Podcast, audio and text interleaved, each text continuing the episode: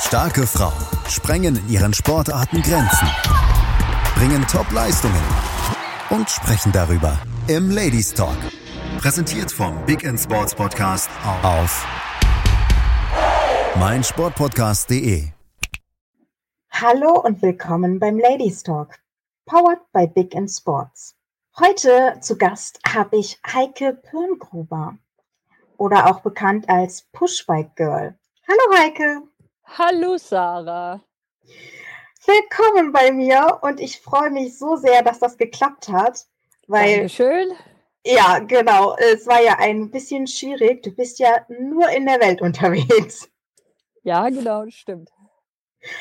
Ähm, genau, da haben wir das schon anges äh, angeschnitten. Du bist in der Welt unterwegs. Erzähl uns doch mal so ein bisschen, was, was machst du generell so in der Welt unterwegs? Wie bist du unterwegs und wo?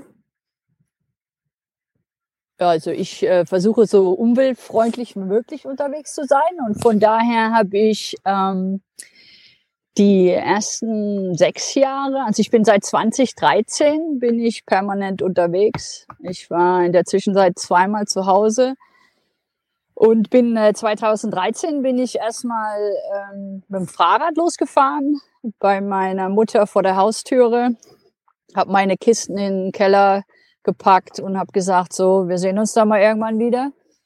Und bin dann einmal um die Welt geradelt.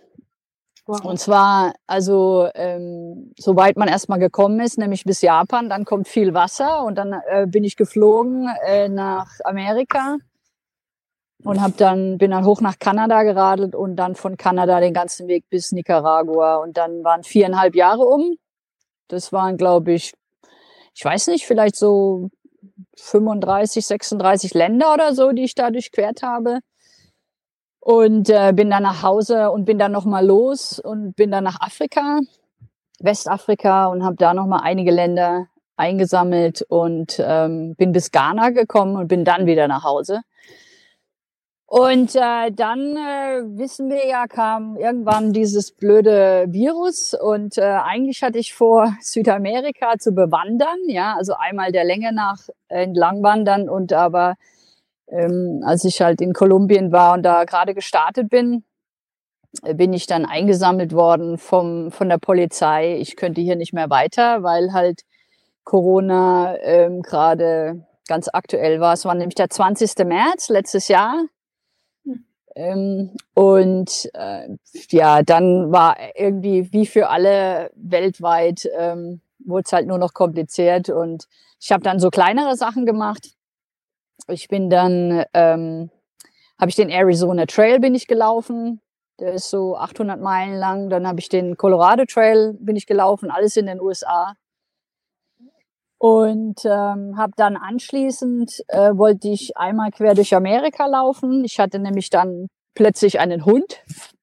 äh, den habe ich in Mexiko. Ich war dann zwischendurch mal in Mexiko, weil ich muss ja alle sechs Monate, muss ich ja aus den USA dann wieder raus. Äh, ich kann da nicht länger bleiben wegen dem Visum und habe dann in Mexiko in, in, in Welpen eingesammelt ein ganz goldiger Australian Cattle Dog und bin dann mit dem, wollte ich wie gesagt einmal quer durch Amerika laufen, um einen Spendenlauf zu machen, für Bäume zu sammeln.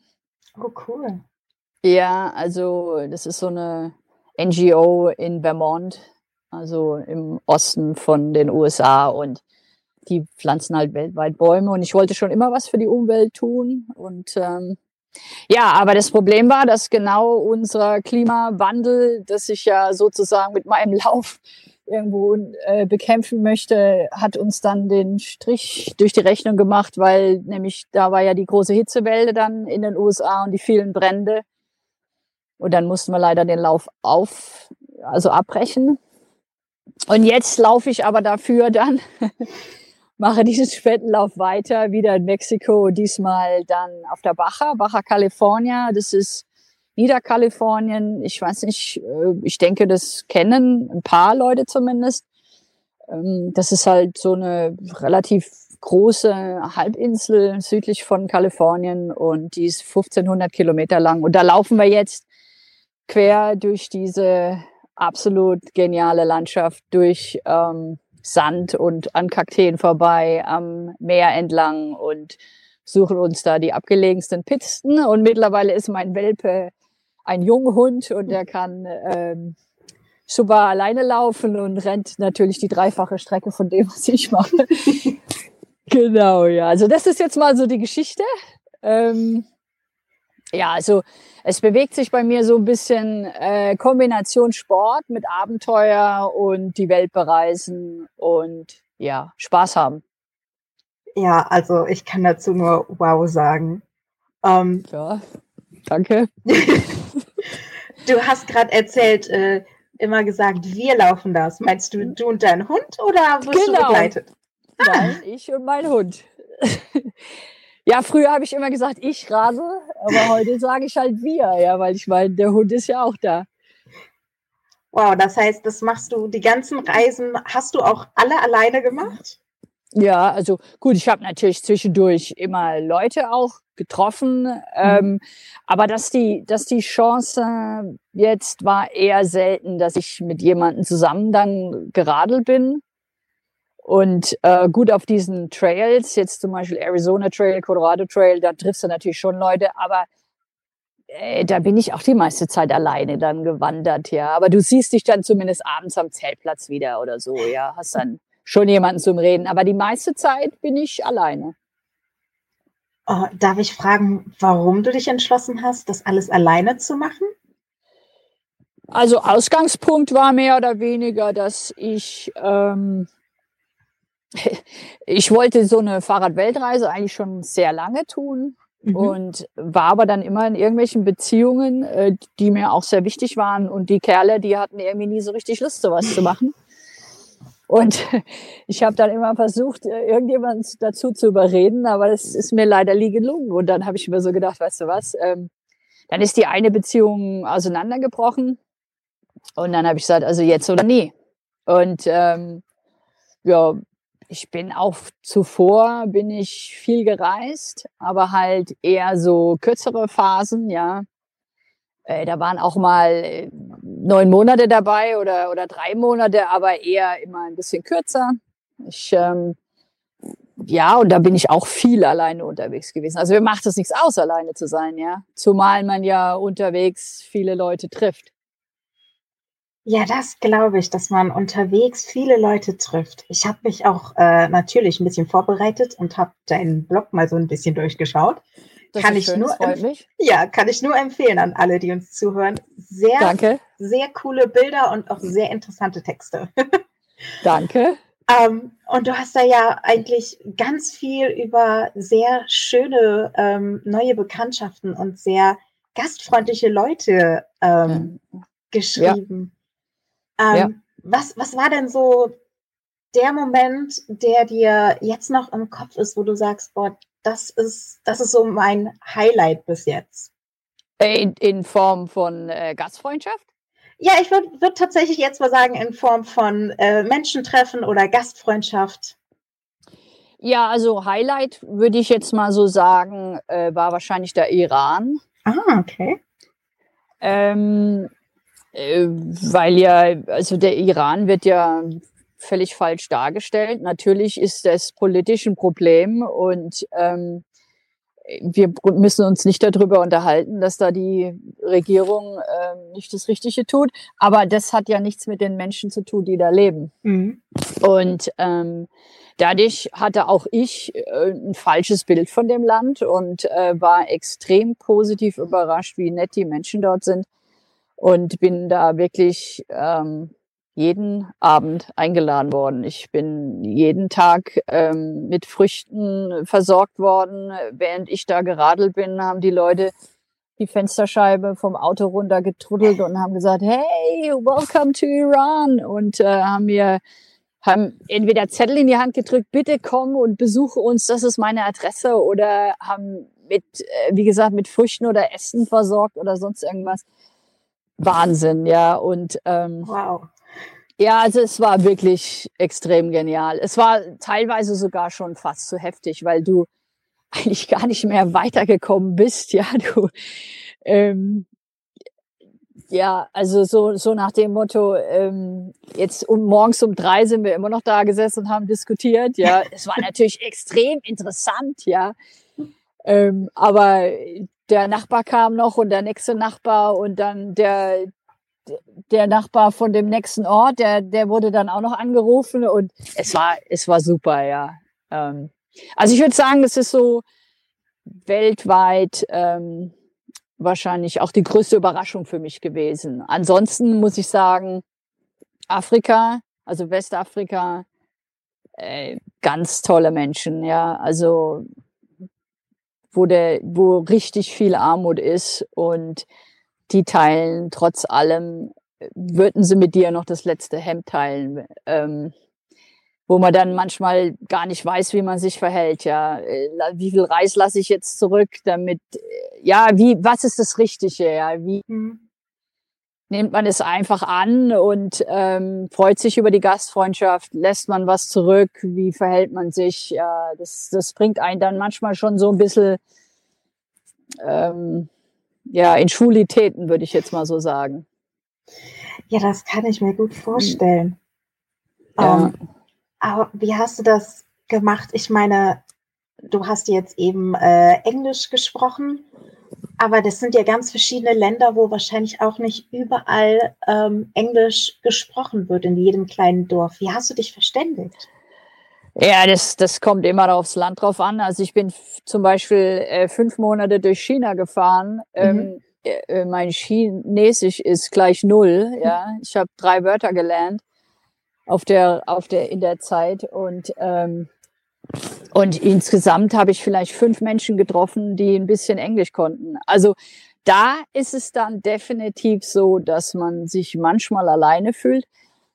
Aber ähm, man lernt zu kommunizieren mit Händen und Füßen, ja, dass man sagt, ja, du, ich meine, im Prinzip lebt ja auf der Welt, also man denkt, da sind riesengroße Unterschiede, sind auf der einen Seite auch, ja, schon mhm. allein von der Religion her, von, von dem Reichtum her, von den, von der, von den klimatischen Bedingungen, landschaftliche Bedingungen. Äh, logisch ist, lebt irgendwo jeder anders, aber die Basics sind ja gleich. Also, mhm.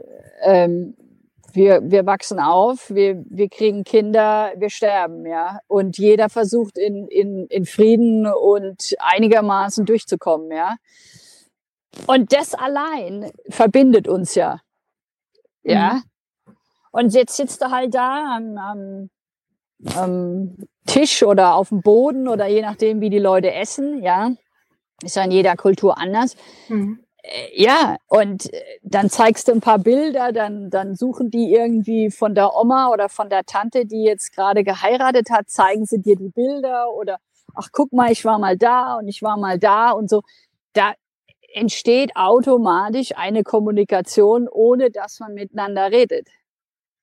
Ja, cool. Ja, das, das ist einfach so, ja. Und, und man kann freundlich sein, ohne, ohne dass man die ohne dass man Wörter verwendet. Und ich meine, so, so, also das Danke und Bitte und Hallo und auf Wiedersehen und so, das kann man dann natürlich, bevor man, also ich versuche das dann schon äh, vorher zu lernen, bevor ich halt in das Land reinkomme, ja. Aber gerade in Afrika, da spricht da in jedem Dorf, äh, da spricht, da sind fünf verschiedene Sprachen innerhalb ja. eines Dorfes, ja. Ja. Äh, da ist es halt noch viel schlimmer. Aber dadurch, dass ja die Kolonialherren da ähm, alle ihre Spuren hinterlassen hat, haben, kann man da schon, also zumindest in gewissen Gebieten, äh, kommt man da schon vorwärts, ja. Ja, ja. interessant. Wie viele Sprachen sprichst du mittlerweile? Ich bin ganz schlecht in Sprachen. ich, äh, ich weiß nicht, das gibt so ganz talentierte Leute. Also ich habe zum Beispiel, habe ich in der Türkei, habe ich einen Schweizer getroffen, die waren damals auch mit Fahrrad unterwegs. Mhm. Und ähm, der war gerade drei Wochen oder so in der Türkei. Der hat sich mit den Leuten auf Türkisch unterhalten. Da habe ich gedacht, sag mal, ey, wie macht denn der das? Ja, ja ich habe das erst gelernt, bevor wir jetzt ins Land sind. Da habe ich gesagt, ist doch jetzt nicht dein Ernst. Wow. Ja, und dann hat der aber schon Farsi gelernt, weil der ja auf dem Weg nach, in den Iran war, ja. dann hat der, also, das war, finde ich phänomenal, ja, bin ich neidisch drauf, kann ich nicht. Ja, ich bin da einfach zu doof dazu. Ja. Also ich, ist, jeder ist halt irgendwo anders talentiert. Ja. Ich bin halt sprachlich nicht besonders gut. Ich versuche das dann auf eine andere Art und Weise und komme halt auf meine Art und Weise auch weit. Ja, aber Ja. So, solange du zurechtkommst und ja, eben. Ja. du nette Menschen triffst, die dir helfen, ist das ja, Ja, egal. Ja, es ist, es ist manchmal schon schade, aber wie gesagt, du bist dann in einem Monat bist schon wieder in dem nächsten. Land, ja? Ja. Ja, das ist, äh, ja, Aber weißt du, da war's dann, da war dann aber auch so, da war zum Beispiel in China, da war so eine Situation. Also du musst dir vorstellen, der Westen von China ist am Ende der Welt. Gell? Also da mhm. sagt sich noch nicht mal mehr Fuchs und Has Gute Nacht, weil da ist nichts, ja. okay. Und, und da war eine Situation, da war ich, sagen wir mal, zwei Monate unterwegs schon. ne? Die Wege sind weit in China. Da radelst du dich wirklich, ähm, da radelst du, ja. Mhm. Und dann, dann geht's ja dann auch richtig hoch hinaus, so über 4000 Meter, wo dann die Luft ziemlich dünn wird. Und ähm, dann war da eine Situation, wo ich von Weitem ein Auto kommen sehen habe. Also da waren vielleicht ein oder zwei Autos am Tag. Und ich sehe von Weitem, da sitzen Westler drin. Also da hat einer blonde Haare und sieht aus wie ich, ja. Da habe ich gewunken, wie blöd, ja. So, hey, halt bloß an, ja. Und dann, dann saßen da zwei Belgier drin. Und dann habe ich äh, auf die eingeredet, habe ich gesagt, hey bitte, ihr müsst mit mir, euch mit mir unterhalten. Ich habe mit seit zwei Monaten mit niemandem reden können, ja. Und dann haben die mir zumindest so, ich weiß nicht, zehn Minuten geschenkt oder so. Die waren auf irgendeiner Exkursion, die hatten überhaupt keine Zeit, ja. Da habe ich gesagt, hey, also zehn Minuten müsst ihr mir geben. Und ich glaube, da habe ich einfach nur geredet. Ich glaube, die sind gar nicht zum Reden gekommen. ja, so ist es manchmal. Ja, so ist es manchmal. Aber wir haben tatsächlich auch schon äh, ein bisschen geredet. Deswegen würde ich sagen, gehen wir in eine kurze Pause und sind gleich wieder da für euch. Bis gleich. Schatz, ich bin neu verliebt. Was? Da drüben. Das ist er. Aber das ist ein Auto. Ja, eben. Mit ihm habe ich alles richtig gemacht. Wunschauto einfach kaufen, verkaufen oder leasen. Bei Autoscout24. Alles richtig gemacht. So, da sind wir wieder. Willkommen zurück. Heike, du hast eben erzählt, dass du äh, aus äh, den USA immer mal wieder raus musst, weil du ja wegen deinem Visa nur sechs Monate da sein darfst. Mhm. Ähm, aber nicht nur du, die USA hat ja Visa oder wie, wie, weiß nicht, wie der Plural davon heißt. ähm, wie geht das bei anderen Ländern und bevor du so eine Reise machst? Wann beantragst du die Visa? Ja, also es kommt drauf an, wenn du, wo du jetzt unterwegs bist. Ja, wir haben ja das Riesenglück, äh, dass ich, ähm, dass wir aus Deutschland kommen. Der Mhm. deutsche Pass ist riesig viel wert. Ähm, das unterschätzen, glaube ich, manche. Und von daher äh, gibt es sehr, sehr viele Länder, wo wir gar nicht erst ein Visum brauchen. Meistens, äh, also kannst du das aber für die, wo du halt ein Visum brauchst, äh, kannst du das vor Ort irgendwo bei der Botschaft im vorherigen Land dann praktisch organisieren. Also was Ah. weißt du nicht? Du bist jetzt in der Türkei und du willst in den Iran. Dann gehst du halt, guckst du, wo ist ein Konsulat oder wo ist eine Botschaft. Äh, Botschaften sind immer in der Hauptstadt, Konsulate sind außerhalb der Hauptstadt. Und dann ähm, gehst du dahin und sagst, du brauchst ein Visum für den Iran. Und jeder und jedes Land hat halt da unterschiedliche Vorschriften. Also manche Länder sind halt echt schwierig zu, also bis zu richtig nervtötend. Russland zum Beispiel oder China, ja, die machen es einem nicht einfach. Ähm, aber es gibt auch Länder, da kommst du einfach an die Grenze, kriegst einen Stempel und, und kannst halt eine gewisse Zeit bleiben. Ja. Also da gibt's jetzt, muss man dann halt vorher schon recherchieren, weil sonst stehst du dann äh, an der Grenze und da kommst du nicht rein. Also das ist dann ein bisschen doof. Aber das kriegt man mit der Zeit mit. In der heutigen Zeit, wo es Internet gibt, ist es auch relativ einfach zu recherchieren. Also gerade die Strecke durch den Iran, dann äh, Zentralasien, durch China, das ist ein bisschen tricky. Also da muss man dann schon so ein bisschen vorher wissen, was man tut, weil sonst ähm, Also zum Beispiel Turkmenistan gibt fünf Tage. Du hast nur fünf Tage Zeit, Ah. das Land zu, ja, da kriegst du noch so ein Transitvisum. Russland zum Beispiel, für Russland musste ich meinen Pass nach Hause schicken ähm, und musste das in Deutschland organisieren lassen. Da hatte ich ganz arg Angst, dass mein Pass irgendwo ver, verschütt geht. Ähm, Mhm. Ja, aber äh, was weiß da nicht, zum Beispiel jetzt Mexiko, ja, da gehst du von den USA, gehst du an die Grenze, kriegst einen Stempel, darfst se äh, sechs Monate bleiben, fertig, ja. Zahlst 20 Dollar oder so und dann ist gut, ja. Kommt man Ja. denn durch Turkmenistan in fünf Tagen durch? Ja, das schafft man. Da musst du halt aber ganz schön in die Pedale treten. Also vor allen Dingen hat's da immer Gegenwind. Ah, Es ist nämlich platt wie eine Flunder, geht nur durch die Wüste, geht der Wind ohne Ende. Ich habe es gerade so geschafft. Aber da, da ist man dann auch irgendwann ehrgeizig, dass man sagt, jawohl, ich muss jetzt, was weiß ich nicht, waren so vielleicht 120 Kilometer am Tag. Ich hatte dann schon, ich bin ganz früh über die Grenze morgens.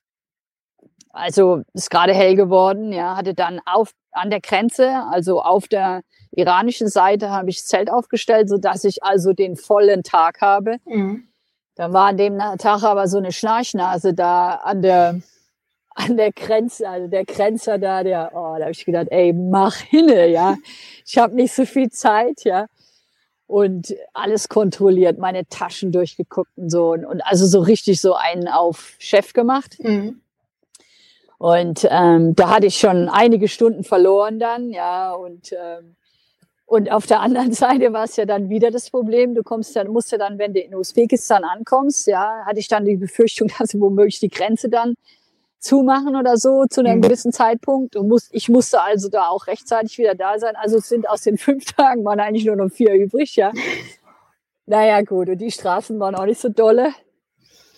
Ja, aber das macht ja dann zwischendurch auch mal Spaß. Es ist auch so eine, so eine Motivation dann zwischendurch. Es, jedes Land hat halt irgendwo dann so eine gewisse Aufgabe, äh, die du halt, ähm, ja, die du gestellt kriegst, wo du, wo du irgendwie dich neu einstellen musst drauf. Und ähm, manchmal musst du halt ein bisschen mehr radeln und ähm, andere Zeit, da kannst du es halt ein bisschen lockerer angehen, ja, lassen und das bisschen mehr genießen. Also je länger ich dann auch unterwegs war, ähm, desto mehr habe ich dann im Prinzip auch verstanden, dass weniger viel mehr ist, ja. Mhm. Ja, weil wenn du, wenn du so am Anfang startest, ja, hast ja noch so den, den Stress so von der deutschen Welt, so dieses, oh ja, wir müssen ganz viel leisten und äh, äh, dieser allgemeine Leistungsdruck, der in der westlichen Welt da so ein bisschen vorhanden ist, ähm, den nimmt man ja erstmal auf die Reise mit, den, Mhm. das kapiert man ja erst dann so mit der Zeit, dass eigentlich je länger du an einem, in einer gewissen Region unterwegs bist, ähm, desto mehr nimmst du ja dann auch mit, ja. Ja. Ja. Generell, was mich auch noch interessiert, ist die ganze Vorbereitung. Ähm, ich meine, Weltreise wird wahrscheinlich mehr Vorbereitung brauchen als in Anführungszeichen dein, deine kleinen Arizona Trails oder Colorado Trails. Ja. Ähm, aber was, was macht man so als Vorbereitung? Also wenn jetzt jemand uns zuhört, der auch denkt oder die auch denkt, boah, ich möchte unbedingt mal eine Weltreise machen. Wo, aber ich weiß nicht, wo ich anfangen soll. Kannst du da irgendwelche Tipps geben? Also meine Vorbereitung war ungefähr, weiß nicht, vielleicht sechs Wochen. Ich weiß, da planen andere Jahre. Dadurch, dass ich aber schon so viel vorher unterwegs war, hatte ich eigentlich auch meine Sachen schon so zusammen, weil ich hatte vorher schon Radreisen gemacht in verschiedenen Ländern, aber halt dann immer kurz, vier, sechs Wochen oder so. Mhm. Dadurch hatte ich aber mein Equipment schon, ja. Mhm. Ich habe ein 15 Jahre altes Fahrrad gehabt, mit dem bin ich losgefahren. Habe da meine paar Satteltaschen da dran geklemmt, habe vorher noch mal ein bisschen überlegt, wo ich lang fahre und dann habe ich mich aufs Fahrrad gesetzt und bin losgefahren. ähm, und ich denke, das ist eigentlich auch schlau gewesen, weil man auch da mit der Zeit merkt, ähm, Du brauchst im Prinzip den ganzen Killefitz da nicht. Ähm, uns wird ja immer erzählt, äh, was wir, was wir angeblich alles brauchen. Ja, Mhm. braucht kein Mensch. Also solange man ein Zelt hat und ein Fahrrad ähm, und ob ich jetzt da an dem Tag zehn Kilometer weiterkomme, weil ich jetzt vielleicht das Allerneueste habe und ein Carbonrad oder irgendwie sowas. Ja, ich habe halt eine uralte äh, Alurad gehabt, was, wo man mir schon gesagt hat, da kommst du nie weit, äh, da kommst du nie bis Japan oder ich wollte damals nach Australien. Mhm. Habe ich gesagt, wieso sollte das Fahrrad nicht bis Australien kommen, ja? Ähm, ey, und äh, so war es ja dann auch, ja. Also man, von daher, ähm, wir machen es immer viel zu kompliziert alles, ja. Äh, Ein Fahrrad und mit dem fährst du los. Ich weiß von einem Pärchen, die sind, also mit einem, es war so eine Art Dreirad, glaube ich, mit dem sind die losgefahren. Die sind auch einmal um die Welt geradelt.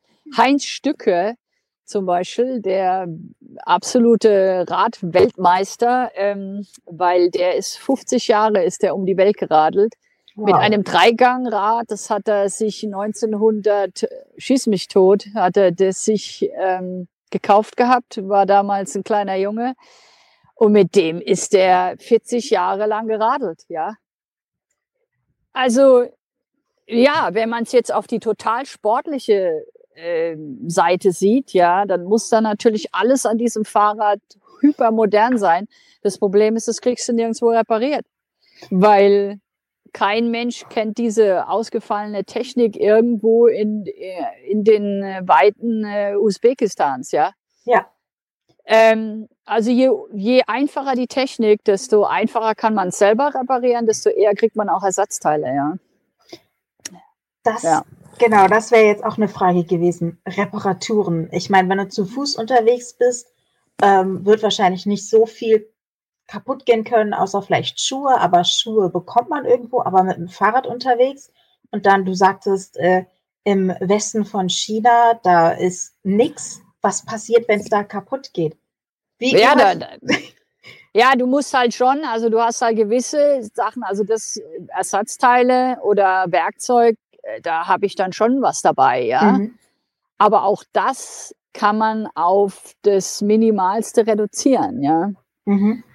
Auch da gibt es ähm, Weltreisende, die haben sogar eine Felge mit als Ersatz. Ja, ey, hallo, also das kriegst du überall. Zum, solange du nicht irgendein Maß dabei hast, was jetzt total utopisch ist. Ähm, jetzt gibt's ja die äh, 27,5er und 29 Inch äh, Größen.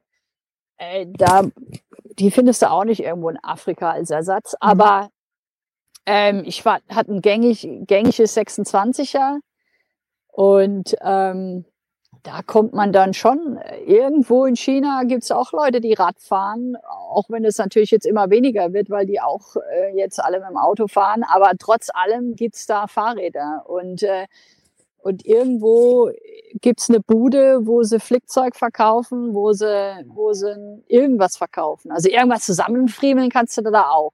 Aber also in Westafrika hatte ich schon so meine Probleme. Äh, da gibt's nämlich wirklich nicht viel. Und äh, da hatte ich dann, zum Schluss habe ich dann mit der Hand geschaltet, Ah. weil, ähm, also es ging halt gar nichts mehr, ja.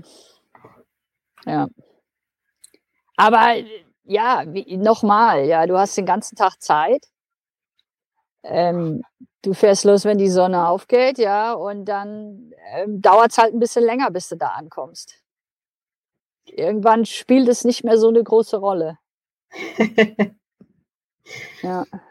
Ähm, jetzt haben wir von Reparaturen von deinem Fahrrad äh, gesprochen. Aber was passiert denn oder was ist, ist es dir mal passiert, dass du auch mal so richtig krank geworden bist? Also so richtig ernsthaft krank ähm, war ich eigentlich nie. Ich hatte einen Unfall. In den USA ist, hat mich eine nicht gesehen, hat mich über den Haufen gefahren. Oh, Da hatte ich äh, eine Gehirnerschütterung und ein Schleudertrauma. Ähm, das war natürlich nicht so lustig, mhm. aber das ist im Prinzip, ah, da war dann mein Fahrrad dann endgültig kaputt, ne, übrigens. So weit bin ich gekommen, da war man, ja. Nee, aber ähm, äh, das war eigentlich so ziemlich das Einzige, wo klar, du liegst mal flach, hast mal Durchfall oder hast mal, musst mal brechen oder so, weil du irgendwas gegessen hast, was jetzt dann doch nicht okay war.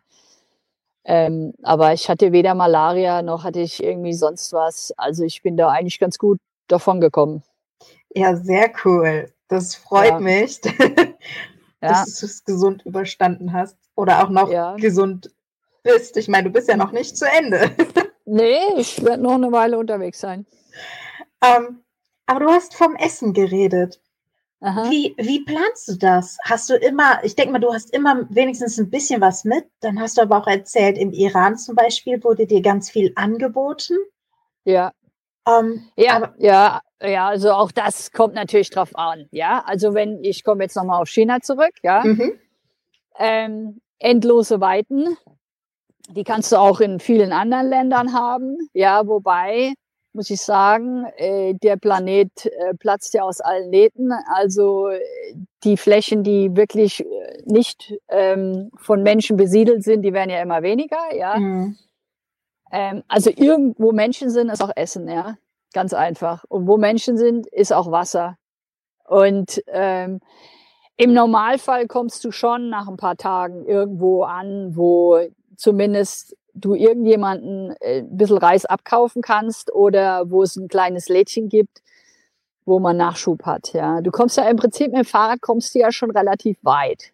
Das ja. ist ja anders als zu Fuß. Also zu Fuß ist das alles noch ein bisschen komplizierter, ja, weil du halt auch viel mehr angewiesen bist auf andere Leute, weil du kannst halt nun mal nicht so viel tragen, ja. Mhm. Auf dem Fahrrad kannst du schon noch mal eine extra Tasche oder so draufpacken, wenn du halt weißt, also da kommt jetzt fünf Tage gar nichts oder da kommt zehn Tage gar nichts, ja. Mhm. Aber dass man irgendwo hinradelt, wo man zehn Tage gar nichts hat, das ist also extrem selten. Wobei ich die, die einsamen Gegenden definitiv bevorzuge. Ja, also ich liebe es, wenn es einsam ist. Die Menschen sind ganz anders drauf. Mhm ähm, viel offener. Die wissen, dass du abhängig, also dass man voneinander irgendwo aufeinander angewiesen ist, ja. Mhm. Ähm, dadurch ist die Freundschaft und die Gastfreundschaft, die Hilfsbereitschaft in solchen Ländern viel besser oder solchen Gegenden. Also das ist selbst in den USA, also im Westen von den USA sind die Leute extrem hilfsbereit, ja. Und Gut, ich weiß jetzt, ich kenne den Osten von den USA nicht, aber ich könnte mir vorstellen, dass da ganz anders, ja, weil da sind so viele Menschen, ja. Mhm. Ähm, ja, das, das kannst du irgendwo nicht miteinander vergleichen. Und ähm, ansonsten habe ich halt, gucke ich, wie lange brauche ich, wie viel, Geld, wie viel Essen brauche ich für die Zeit. Das habe ich dabei. Meistens habe ich noch einen Tag oder zwei extra, weil ich halt habe halt immer Hunger. Und dann wird halt, habe ich so einen kleinen Kocher dabei und dann wird halt da gekocht, wo man halt jetzt gerade Rast macht, ja. Du ja. kochst, du kochst dann mit äh, Feuer? Ja, also das kommt drauf an. Ich habe einen ich hab einen Hobo-Kocher, nennt sich das. Ähm, also das ist, kommt aus, dem, aus Amerika, der Gedankengang, also die, die Landstreicher sozusagen, die halt mit so einem kleinen Holzkocher da unterwegs sind. Mhm.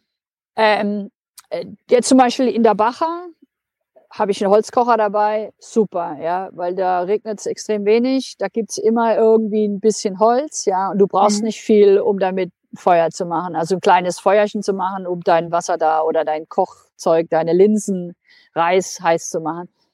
Es gibt aber Gegenden, also zum Beispiel Westafrika, da bin ich zwei Monate lang oder drei Monate durch den Monsun äh, gefahren. Da hat's oh von den 24 Stunden am Tag hat es 21 geschüttet wie aus Kübeln. Ähm, da hilft dir dein Holzkocher relativ wenig. Das glaube ähm, ich. ja, also was ich damit sagen will, ähm, du hast natürlich unterschiedliche Anforderungen. Ich habe jetzt zum Beispiel auch Arizona Trail als Beispiel. Äh, Feuerverbot kannst du auch nicht mit dem Holzkocher antanzen. Mhm. Musste, da gibt's dann zum Beispiel Vorschriften, dass du halt ähm, also da hast du einen Gaskocher, ja. Mhm. Weil du musst die Flamme, musst du mit einem Mal, musst du die ausmachen können, das sind die Vorschriften wegen halt Feuerverbot. Ja. Ja, also es kommt drauf an, wo du unterwegs bist und dementsprechend hast du halt dann deinen Kocher dabei. Ich habe jetzt mittlerweile, ich habe eine, Also eine Basisstation habe ich in Deutschland bei meiner Mutter im Keller und eine Basisstation habe ich beim in einem Kumpel von mir in den USA, wo ich dann halt immer sage, hey, also ich lasse jetzt mal meinen Gaskocher, den gebe ich dir jetzt mal, ja, oder meinen Benzinkocher und du tust den jetzt mal bei dir in den Keller. Und wenn ich den dann wieder brauche, dann bitte schickst du mir den zu, ja, weil du kannst halt nicht. Also ich hab's halt gerne, dass ich nicht so viel Zeug dabei habe, ja. Ja, es wird ja irgendwann auch schwer, wenn man so viel äh, entweder auf dem ja. Fahrrad bewegen muss oder zu Fuß genau. bewegen muss. Ja, zu Fuß ist es nochmal viel kritischer. Also zu Fuß ist es, da musst du echt überlegen, was du einpackst. Also es ist, finde ich, viel komplizierter für eine Wanderung zu packen als für eine Fahrradtour. Okay. Ist ja, das so weil, viel anders? Ja, weil, also, ja, weil du kannst halt auf dem, auf dem Rad, ob da jetzt ein, zwei Kilo mehr auf dem Rad sind oder nicht, das ist völlig egal, ja. Aber mhm. Zwei Kilo auf dem Rücken, ne, das ist verdammt viel. Ja. Ja, okay, das glaube ich. Ja. Und jetzt habe ich ja, jetzt habe ich ja so einen Trailer, weil die Bacher ähm, ohne Trailer zu machen, wo ich jetzt Hundefutter und extra noch Wasser auch für meinen Hund dabei habe. Und wir haben teilweise habe ich 20 Liter Wasser dabei, ja, weil die, weil halt das so ewig dauert, bis du da irgendwo hinkommst, wo es halt wieder Wasser hast. Das kannst du zu, mit dem Rucksack, die Strecken, das kannst du gar nicht machen, ja. Mhm. Ja. Also das ist wieder eine andere Anforderung, ja. Es ist gar nicht so einfach, da dieses Ding da durch den Sand da zu ziehen. Aber es macht Spaß. Öfter mal was Neues. Ja, irgendwie ein Leben ohne Anforderungen wäre doch auch langweilig. Ja, oder? Abs absolut, absolut, ja. Deshalb habe ich ja jetzt mal, deshalb bin ich ja auch vom Fahrrad dann jetzt mal in dieses zu Fuß unterwegs sein, umgesattelt, zumindest mal für eine gewisse Zeit. Ich weiß nicht, wie lange ich das noch mache.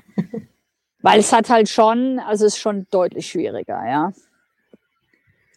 Ja, weil wenn du zum Beispiel, jetzt kommst du in so, in so ein Dorf rein oder in eine Stadt rein und ja, so Dorf ist, das sind, sind dann so drei Kilometer vielleicht, ähm, hat es dann mal was zum Einkaufen. Ja. Jetzt bist du da drei Kilometer, läufst du dahin, dann läufst du drei Kilometer wieder zurück. Ja.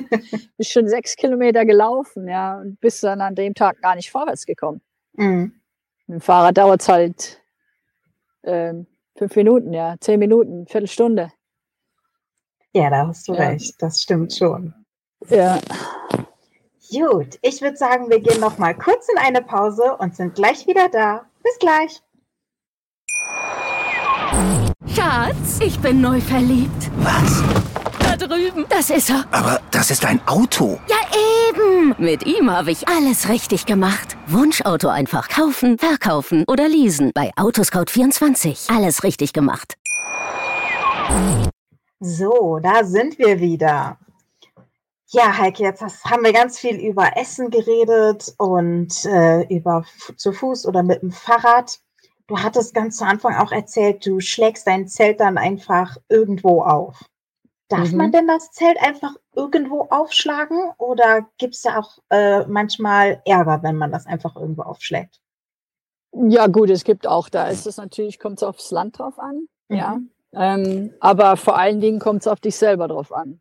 Ah. Also muss ich jetzt mal so sagen, weil also ganz wichtig ist natürlich, ähm, und das verfolgt, also das ist äh, mir persönlich auch wichtig, dass ich das jetzt mal so erwähne. Äh, Verbote werden immer dann ausgesprochen, wenn sich die Leute nicht richtig verhalten, ja. Und mhm. ähm, man muss seinen Kram, seinen Dreck wieder mitnehmen. Es darf niemand sehen, dass du da gewesen bist. Also das ist für mich hohe Priorität und ähm, ja. Und deshalb sage ich jetzt auch, selbst in irgendwelchen Ländern, wo das verboten ist, äh, mache ich das trotzdem, weil ich mir einbilde, dass im Prinzip ähm, ich also, wie gesagt, nichts hinterlasse, ja, und mhm. dadurch ähm, mich verstecke und außerhalb von Europa und nachdem ich äh, ganz selten in Europa unterwegs bin, ist es auch überhaupt kein Ding, ja. Klar, jetzt zum Beispiel, also jetzt äh, war ich gerade ja längere Zeit in den USA. äh, da befolge ich auf jeden Fall diese Vorschriften insofern, weil die machen da auch echt Sinn, weil die Mhm. lassen dir im Prinzip so viel Freiheit bei deinen, bei deinen Unternehmungen, dass die wenigen Vorschriften, die sie dir geben, äh, dann die Leute auch befolgen. Äh, bei uns zum Beispiel ist es ja so, soweit ich weiß, äh, ganz Deutschland, Wildzelten ist verboten, ja Mhm. klipp und klar verboten. Soweit, also ich weiß nicht, ob sich da irgendwas geändert hat in der letzten Zeit. Aber ja, äh, das bringt natürlich dann so einen Wanderer, der jetzt irgendwie eine Streckenwanderung äh, durch Deutschland machen will und versucht irgendwie diesen vielen Ortschaften und Städten aus dem Weg zu gehen, bringt den ja dann schon in Bredouille, ja. Mhm. Und äh, ja, und äh, das finde ich persönlich nicht so wirklich okay, ja. Aber das ist eine lange Diskussion. Da haben mit Sicherheit ganz viele andere und, äh, unterschiedliche Meinungen. Und natürlich ist es in so einem richtig total überbevölkerten Land wie Deutschland natürlich auch ein Riesenproblem, ja. Ja. Ähm, während in den USA ist halt so extrem viel Platz, ja, äh, kann man nicht miteinander vergleichen, ja. Und äh, Länder, alle anderen Ländern, ähm, zwischendurch gibt's meistens keine Vorschriften, ja. Und ich ähm, mache das auch jetzt, also immer so ein bisschen auch abhängig von den, meinem Gefühl. Ist es ein sicheres Gebiet hier? Kann ich hier mein Zelt aufstellen? Passiert mir hier irgendwas, ja? Mhm. Ähm, in Ländern, wo ich nicht ganz so sicher bin, stelle ich meistens mein Zelt in der Nacht auf. Mhm. Also ich warte, bis es dunkel ist. Dann sieht man nämlich, wo sind Lichter, wo bewegt sich irgendwas, wo könnte eventuell jemand aus Versehen an meinem Zelt vorbeistolpern. Mhm. Ähm, ja, und äh, ich bin aber auch viel bei Menschen. Ja, also gerade jetzt auch in Afrika ähm, habe ich dann viel in den Dörfern gezeltet, bin einfach dann zum Dorfchef und habe gesagt, hey, hallo Dorfchef, ähm, kann ich bei euch im Dorf übernachten? Und äh, dann hat der Dorfchef mir einen Platz zugewiesen und da habe ich mein Zelt aufgestellt. Ja. Cool. Ja, das ist richtig klasse. Also da ist man immer willkommen als Gast, ja. Und wie gesagt, der Dorfchef ist halt dafür zuständig. Und Mhm. wenn man diesen Regel auch wieder befolgt, ja, dann kann einem da nichts anbrennen. Dann hat man nämlich Schutz von diesem Dorf, ja. Da Mhm. tut dir keiner Fliege was zuleide, ja. Ja. Ich habe die geilsten Zeltplätze schon in meinem Leben gehabt. Also, wo du gedacht hast, boah, wie genial ist das denn hier? Ja, du hast das alles für dich alleine. Also gerade so die einsamen Wüstengegenden, das sind eigentlich meine liebsten Gegenden, weil da regnet selten. Du kannst eigentlich davon ausgehen, am nächsten Tag geht die Sonne auf. Die Nächte sind meistens extrem kalt, ja Mhm. kannst ein kleines ähm, Feuerchen haben da in dem Hochkocher. Da hast du, bleibt nichts übrig, ja. Und ähm, am nächsten Tag ziehst du weiter und es ist einfach super. Das Ja. hört sich sehr, sehr cool an. Ja, ich kann mich Ähm. nicht beschweren. Ich habe ja eben auch schon von deinem Blog gesprochen und von den wunderschönen Fotos. Machst du die Mhm. selber? Klar, wer sonst? Ja, ich weiß nicht. ist ja sonst niemand da, ja. Ich habe ich hab eine Fotografenausbildung. Ich habe äh, Ah. sehr lange fürs ZDF gearbeitet als Kamerafrau. Und von daher habe ich da so ein bisschen, ähm, ja, Know-how. Wow. Ja, da sind schon manche echt schöne Fotos dabei von den Wüsten, wie du schon sagtest, und den, den Himmeln, die man da dann sieht. Ja, die, die, also die Sonnenuntergänge sind woanders ein bisschen schöner als bei uns. Äh, also ich, ich weiß nicht, warum bei uns ähm, die, das Licht ist bei uns nicht so intensiv wie in Gegenden. Ähm, das ist sehr schade. Hm. Also jetzt äh, gerade auch so in den, auf der Baja California oder auch im Westen der USA, die Sonnenuntergänge sind gigantisch, ja. Ähm, warum gibt es das bei uns nicht, habe ich mich oft schon gefragt. Eigentlich ist bei uns so viel Dreck in der Luft, das müsste eigentlich auch zu gewissen Sonnenuntergängen oder dramatischen Sonnenuntergängen kommen. Die, die Wolkenbildung ist bei uns oft auch interessant, aber die Farben sind nicht so. Ich weiß das Mhm. nicht warum. Ja, Ach ja, aber da hast du schon recht. Die Farben sind hier leider nicht ganz so schön wie bei dir, wo du jetzt bist. nee, das ist wirklich so der Fall, ja. Ähm, was mich Wir haben andere Vorteile, weißt Ja. du? Also jedes, ja, nee, jedes Land hat ja irgendwo die, seine Reize, ja. Also du kannst jetzt nicht sagen, das ist toll und das ist irgendwie nicht toll, ja. Ja. Ähm, man muss sich halt auch immer dementsprechend anpassen. Also wenn ich natürlich auch in ein Land gehe, wo ich jetzt weiß, ähm, da ist es kalt oder da regnet es viel oder, oder es ist halt Wüste und ich kriege jetzt nicht jeden Tag meine Schnitzel mit Pommes, dann ähm, mache ich ja selbst einen Fehler, weil ich mich auf dieses Reiseland nicht richtig äh, vorbereitet habe, gedanklich vorbereitet. Also im Prinzip ist es ja auch wie beim Sport, ja. Ähm, der Kopf ist der größte Muskel. Und ähm, wenn ich seelisch und moralisch nicht darauf ein, eingestellt bin, dann wird es auch nix, ja. Ja. Ja. Ja, da kann ich dir nur vollkommen zustimmen. Ähm, Was mich noch interessieren würde, es gibt ja dieses Sprichwort, die Heimat ist da, wo das Herz ist. Wo ist denn deine Heimat? Meine Heimat ist da, wo ich groß geworden bin. Das ist meine Heimat. Ah, okay. Ja. Also ich meine, da wo ich meine Leute habe, da wo ich jede, jede Straße kenne und wo ich weiß, wer da wohnt hinter der, der Tür. Wobei das natürlich jetzt weniger wird, weil ich jetzt ja immer also weniger Kontakt halt auch habe. Ja. Und ähm, trotz allem ist meine Heimat Deutschland. Das wird sich auch nie ändern. Das heißt, wenn du zwischendurch zwischen deinen verschiedenen Weltreisen oder äh, Wanderreisen ähm, kommst du auch immer wieder gerne nach Hause. Äh, Gerne ist vielleicht ein bisschen übertrieben, ähm, weil es hat schon so seine ähm, Unannehmlichkeiten, würde ich jetzt mal so sagen, Mhm. weil ich natürlich jetzt auch, ich habe ja keine Bleibe mehr zu Hause, Mhm. ja. Ich lebe in einer ganz anderen Gedankenwelt auch, Mhm. ja. Ich stoße da schon manchmal an meine Grenzen, also das ist so ein bisschen der Kulturschock rückwärts. Ja, okay. äh, beim ersten Mal nach viereinhalb Jahren nach Hause kommen, das war schon harter Tobak. Ähm, beim zweiten Mal war es deutlich länger, äh, einfacher, weil, wie ich gerade gesagt habe, ich habe mich seelisch und moralisch darauf eingestellt und dann ist es auch viel einfacher für mich gewesen. Mhm. Ähm, beim ersten Mal hatte ich die Erfahrung noch nicht. Da war ich noch ein Greenhorn, was das Ei- Heimkommen anbelangt.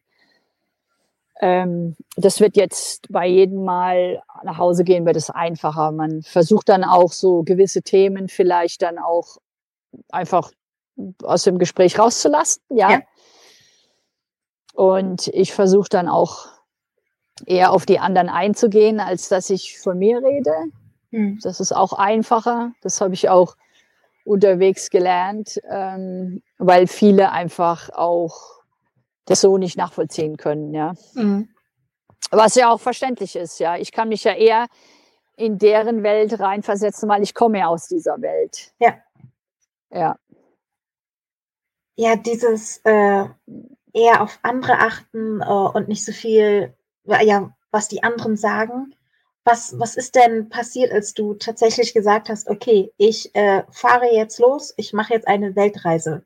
Wie hat dein Ja. Umfeld darauf reagiert? Ja, da kam es natürlich auch drauf an, wer.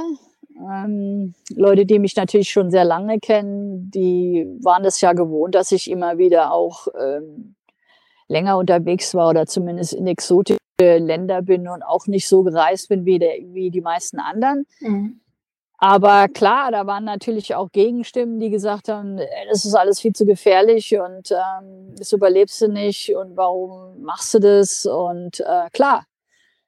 Ähm, aber äh, man muss dann schon so sein Ding machen, ja. Äh, also wenn ich auf alles hören würde, was mir irgendjemand sagt, ich meine, das geht ja jedem so, ja. Ja. Und ähm, wie oft wird versucht, einem irgendwo die Bremse reinzuziehen, zu sagen, hey, du kannst es nicht oder mach das nicht oder das ist nicht gut für dich. Manchmal hört man zu und, und äh, manchmal halt nicht. Und es kommt halt immer drauf an, wer sagt es zu einem, ja. Mhm. Und äh, im Laufe der Zeit äh, lernt man natürlich auch als Langzeitreisende Die meisten Leute haben ja überhaupt keinen Plan, ja. Also die erzählen dir hier irgendwie, du darfst in das nicht Land. Oh Gott, es ist ja so gefährlich. Ich habe ja gerade gestern habe ich ja in den Nachrichten gehört, dass das und das. Dann sage ich ja, sag mal, warst du da überhaupt schon mal? Ja, weißt du überhaupt, von was du redest? Ja, und mhm. ähm, viele Menschen, die meinen, sie wüssten was und haben keine Ahnung, ja. Und ähm, ja, einfach Ball flach halten und sagen, ja, schön, freut mich, danke fürs Gespräch, aber ich mache es halt trotzdem. Ja, da hast du vollkommen recht. Ja, und dann muss man sich für sich halt dann auch so überlegen, ja, wem höre ich zu, wer bringt mir was, ja. Und das hat nichts mit Arroganz zu tun, ja, weil es gibt auch mit Sicherheit Menschen, die, die halt da Bescheid wissen und dann höre ich da auch gerne zu, ja. Mhm. Ja. Gab es denn auf deinen Reisen, ähm, ich meine, es gibt bestimmt immer mal wieder so Punkte, wo man sagt, boah, ey, ich habe jetzt keine Lust mehr, es ist ja, gerade alles schief gelaufen. Gab es denn wirklich auch mal einen Zeitpunkt, wo du wirklich tatsächlich kurz davor warst, alles hinzuschmeißen? Ja, natürlich. Also Westafrika.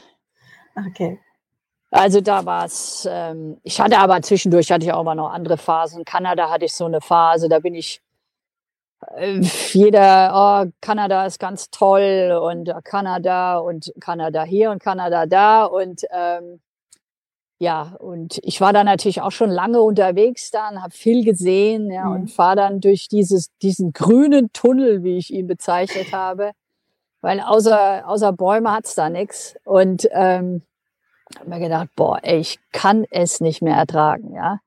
Und da hatte ich auch so, ein, so eine echte Sinnkrise dann auch, ja. Was machst du denn eigentlich? Ja, fährst du mit dem Fahrrad um die Welt, sowas Bescheuertes, ja.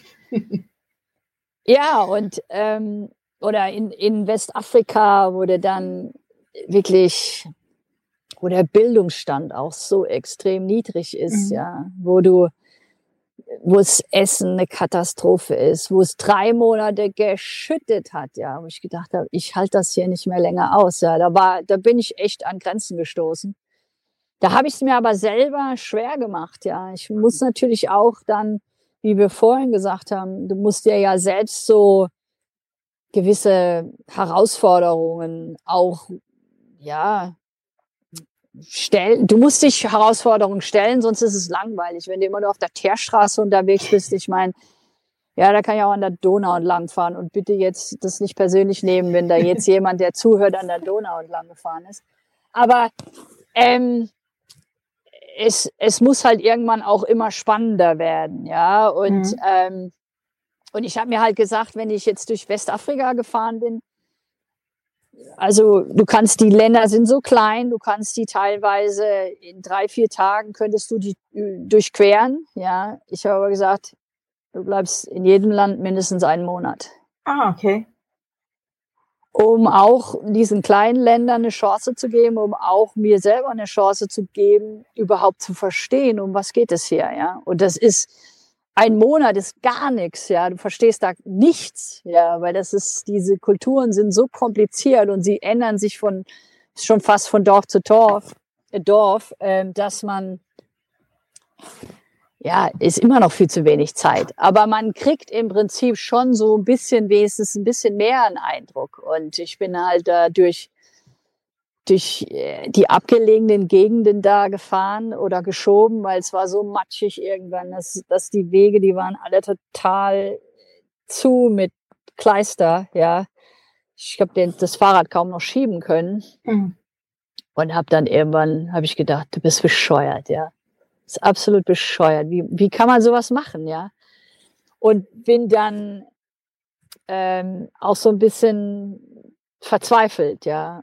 Kam dann in Ghana an einen touristischen Ort. Bis dahin habe ich in der ganzen Zeit hatte ich zwei oder drei Weiße getroffen, glaube ich. Also das waren dann alles irgendwelche ähm, Entwicklungshelfer, die da halt vor Ort waren oder Missionare, ja und kam dann in Ghana das erste Mal an so einen touristischen Ort, das war nämlich so ein Nationalpark und habe mich da hingesetzt, hingesetzt und habe die denen so zugehört, ah, das ist so toll hier und ist alles so klasse und das Essen ist super.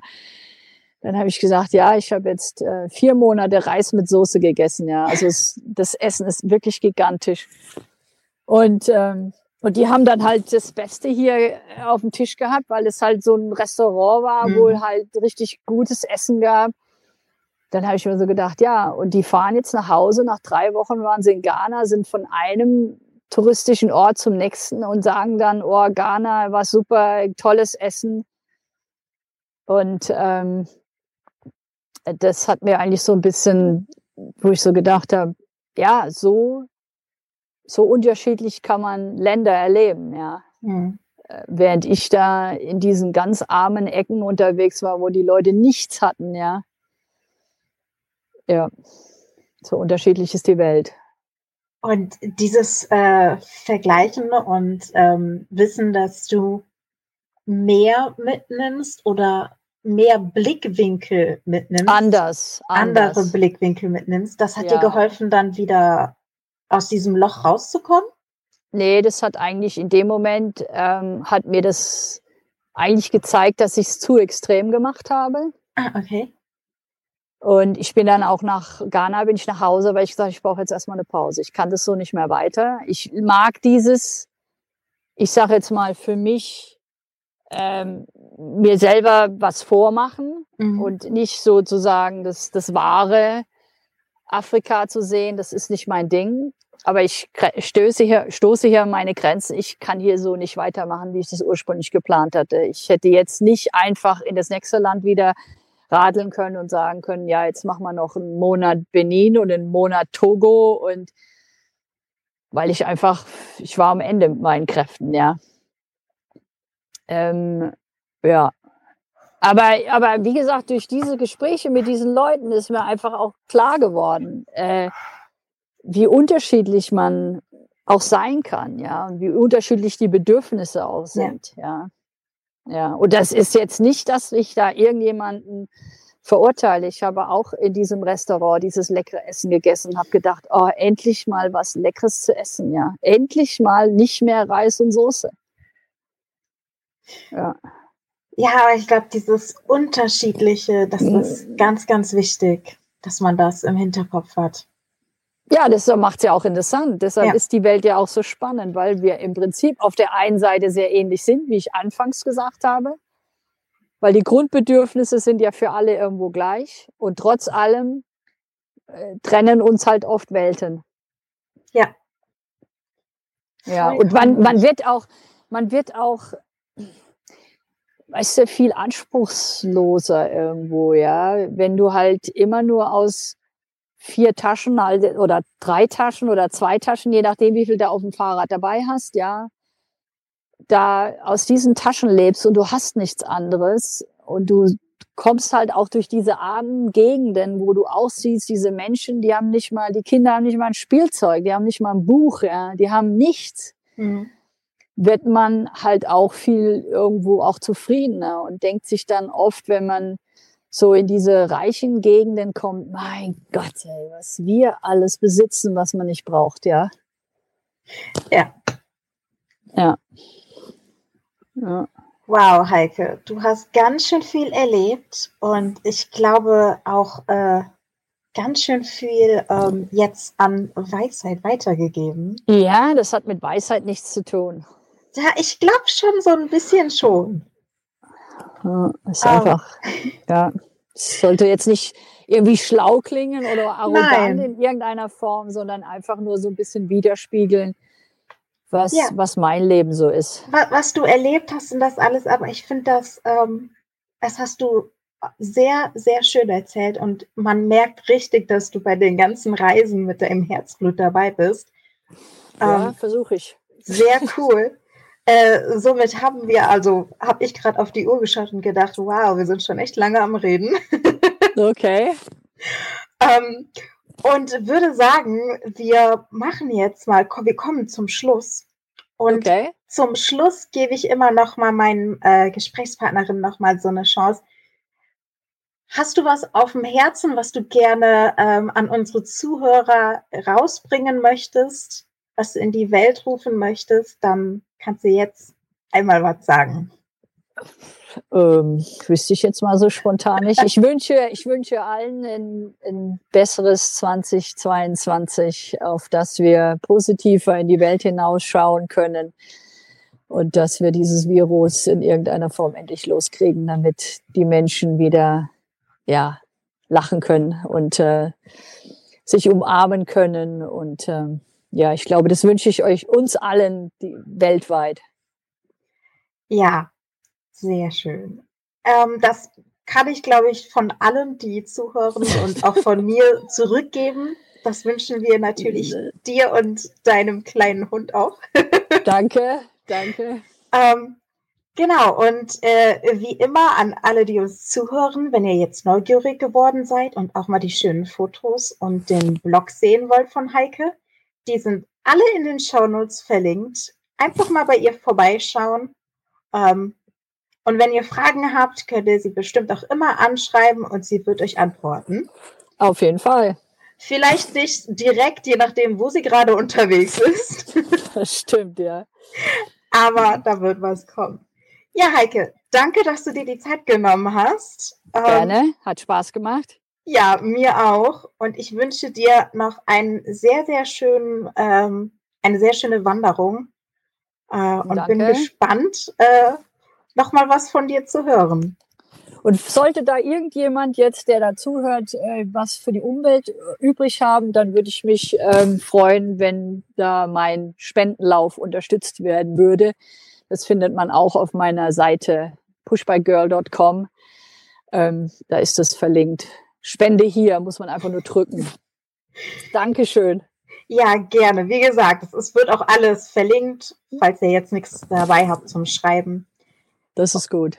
Genau. Okay, Heike, dann äh, wünsche ich dir noch eine frohe und schöne Wanderung. Danke. Knuddel deinen Hund von mir. Das mache ich. und viel, viel Erfolg bei deinem Spendenlauf und bei deinen, ja, wahrscheinlich noch nächsten paar Wanderungen. Ja, danke schön. Alles Tschüss. Gute. Ja, dir auch. Ciao. Ja, ciao. Tschüss. Schatz, ich bin neu verliebt. Was? Da drüben. Das ist er. Aber das ist ein Auto. Ja, eben. Mit ihm habe ich alles richtig gemacht. Wunschauto einfach kaufen, verkaufen oder leasen. Bei Autoscout24. Alles richtig gemacht. Starke Frauen sprengen in ihren Sportarten Grenzen, bringen Top-Leistungen und sprechen darüber mit Laura Luft im Ladies Talk. Präsentiert vom Big End Sports Podcast auf meinsportpodcast.de. Schatz, ich bin neu verliebt. Was? Drüben. Das ist er. Aber das ist ein Auto. Ja, eben. Mit ihm habe ich alles richtig gemacht. Wunschauto einfach kaufen, verkaufen oder leasen. Bei Autoscout24. Alles richtig gemacht.